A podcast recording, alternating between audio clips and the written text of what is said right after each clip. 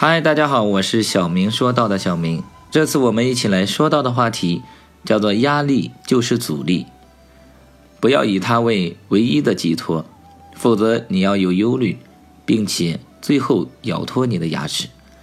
根据澳洲钢琴家大卫·赫夫考的故事拍成的《钢琴师》，是一部精致优雅又流畅的电影。一位天才儿童在他父亲的教导下，开始在音乐海中求泳。但成也萧何，败也萧何。父亲的专制使孩子苦学有成，但也使性格乖巧的孩子受到了相当的心理压力。最后进了疯人院，除了钢琴，他一切失常。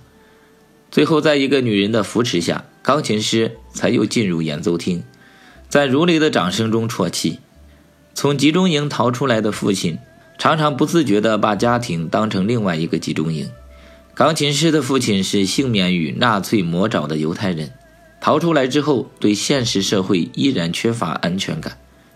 他不知不觉地把家弄成了另一个集中营。他强迫心智未成熟的孩子演练艰难的拉赫曼厄诺夫第三号钢琴协奏曲，不许孩子离开家庭，赴异地深造。学成后也不准他回家，造成孩子精神崩溃，直到他死后。钢琴师才看到一线生机。我辛辛苦苦才创造这个家，你为什么可以辜负我的期望呢？这是天下第一位严父的推理。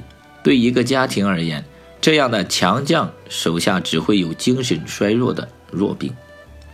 一个品格没有瑕疵的好人，可能是坏父母，只因方式不对。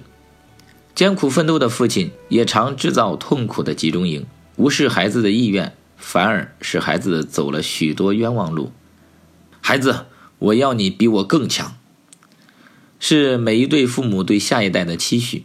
钢琴师的父亲在年少时期对音乐有兴趣，辛苦挣钱买来的小提琴被严父砸烂，于是他认为自己能让孩子学琴，孩子是很幸福的。说你是个幸福的孩子。孩子念念如如的照说了。你说，现在你要说什么？我要赢。孩子也想赢，可是每一次没有办法赢的时候，他所承担的压力比任何竞赛者来的大。把孩子教育成一个优秀的人才是父母的职责，但是绝不可以因此而损害了孩子身心的健康。非常感谢您的订阅和聆听，我是小明，我们下次再见。